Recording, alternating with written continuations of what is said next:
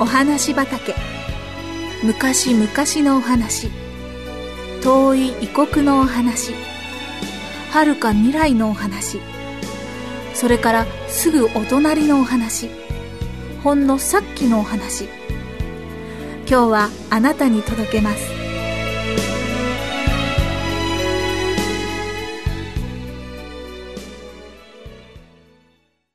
勇敢な少女。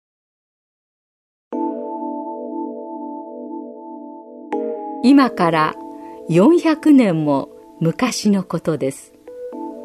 その頃イギリスはメリーという女王様が治めていました。女王様は聖書がお嫌いでした。そして聖書を持っている人をみんな牢屋に入れてしまいました。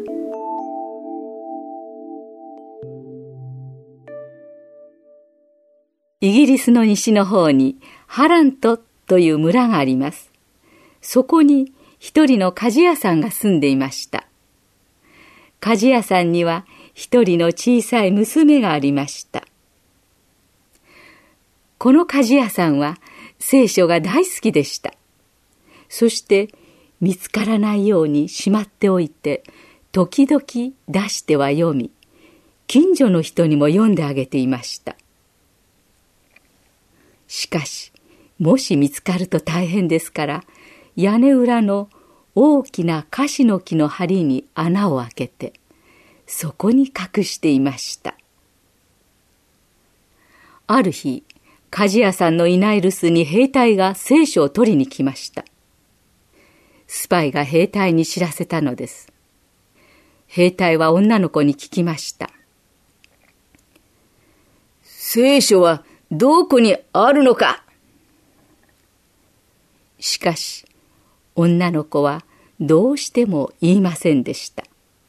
すると兵隊は、家を焼いてしまえば、聖書も焼けてしまうだろう。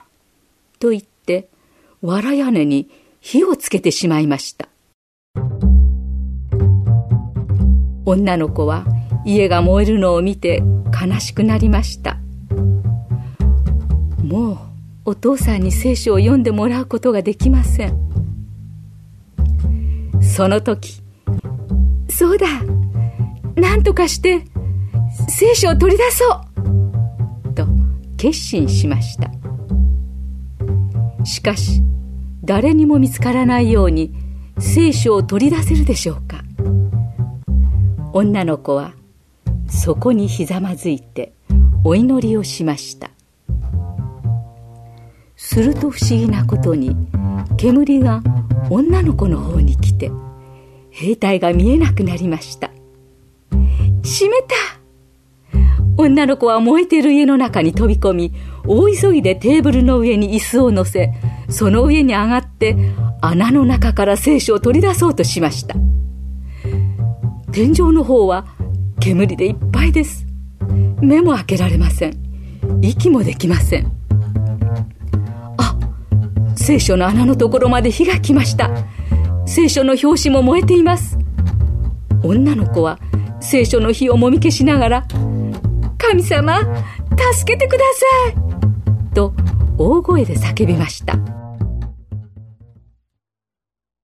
優しい神様は天の使いを使わして女の子を守ってくださいました。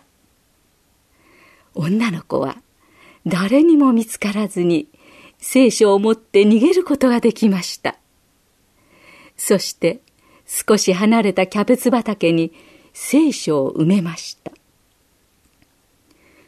埋めてしまうと気が遠くなってそこに倒れてしまいました。しばらくしてお父さんは女の子を見つけました。お父さんはそっと娘を抱いて友達の家に行きそこで一生懸命介抱しました。おかげでやけどはだんだん良くなって女の子はすっかり元気になりました。でもやけどの後は一生取れませんでした。しかし大切な聖書が兵隊に奪われなかったのでどんなに嬉しかったことでしょう。この表紙の焼けた聖書は今アメリカにあります。そして勇敢な少女のお話とともに人々に親しまれています。